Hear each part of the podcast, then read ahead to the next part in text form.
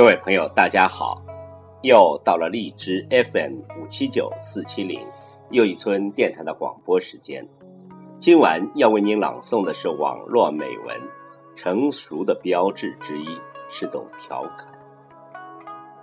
一个人在哪里能体现出成熟？成熟就是你越来越能接受现实，而不是越来越现实。如果你越来越冷漠，你以为你成长了，其实没有。长大应该是变温柔，对全世界都温柔。成熟的标志之一是懂如何调侃生活，调侃自己。请听网络美文：成熟的标志之一是懂调侃。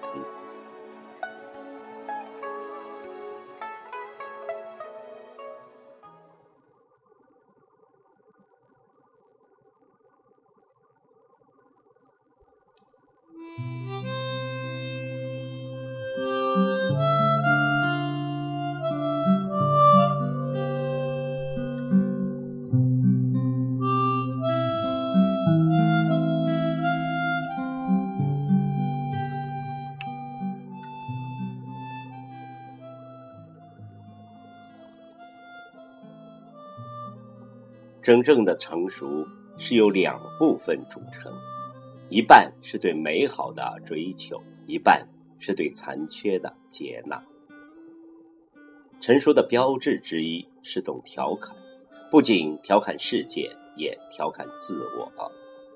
我尊重这样的态度，不要固执，不要凡事刨根问底，不要得理不让人。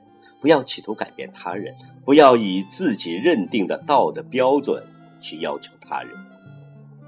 要学会理解最奇怪的事物，学会欣赏与自己距离最远的艺术风格。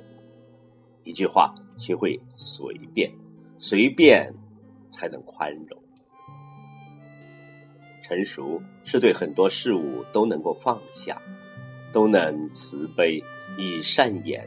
往世界，一个人的成熟与否，不是出口成章说出许多深刻的道理，或者是思想境界达到很高，而是待人接物让人舒服，而且不卑不亢。